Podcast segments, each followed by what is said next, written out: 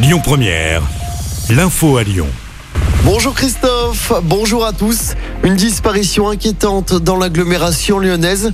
Une adolescente de 14 ans est actuellement recherchée par la gendarmerie de Neuville-sur-Saône. Clara n'est pas rentrée chez elle depuis lundi matin. Elle a été aperçue pour la dernière fois dans le centre de Neuville mardi soir. On vous a mis sa photo et sa description sur notre page Facebook. Émotion et recueillement hier dans le 8e arrondissement de Lyon avec le nouvel hommage à Franck Labois, ce policier tué il y a deux ans en intervention à Bron. Il avait été percuté par un fourgon. Une cérémonie s'est donc tenue devant les locaux de la Sûreté départementale du Rhône, dans l'allée qui porte désormais le nom de ce policier. Olivier Berzane, le maire du 8e, était présent sur place. Le symbole, c'est la reconnaissance euh, de son acte. En l'occurrence, euh, il, est là pour, pour servir, pour nous défendre au quotidien. Il a donné sa vie euh, pour ça.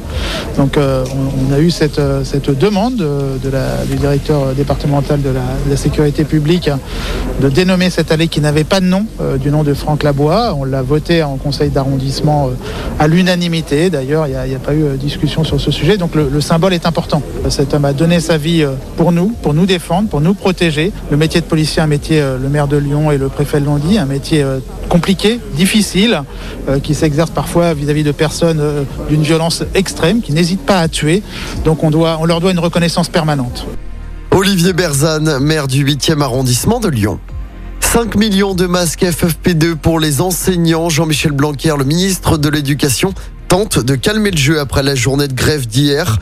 Il annonce également plusieurs milliers de remplaçants pour combler les absences liées à la crise sanitaire. À Lyon, plus de 2200 personnes ont manifesté hier. Le Premier ministre attendu dans l'agglomération lyonnaise cet après-midi, Jean Castex sera accompagné de Jean-Michel Blanquer justement et de la ministre du Travail Elisabeth Borne. Ils viennent assister au final national des World Skills à Eurexpo. 600 jeunes qui exercent 64 professions différentes s'affrontent lors des finales programmées jusqu'à demain, une sorte d'olympiade des métiers. Les vainqueurs représenteront la France à Shanghai pour les mondiaux cette année. Après une trentaine d'heures passées en garde à vue dans le cadre de l'enquête sur la tuerie de Chevaline, le chef d'entreprise lyonnais a été libéré. Aucune charge n'a été retenue contre lui dans le quadruple meurtre commis en 2012 dans la petite commune de Haute-Savoie. Le mystère reste donc entier dans cette affaire. On passe au sport en football, début de la 21e journée de championnat ce soir avec Nice-Nantes.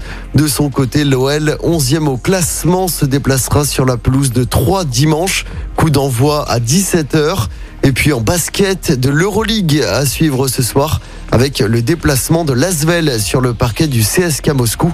Coup d'envoi de ce match à 18h. Écoutez votre radio Lyon Première en direct sur l'application Lyon Première, lyonpremière.fr et bien sûr à Lyon sur 90.2 FM et en DAB+. Lyon Première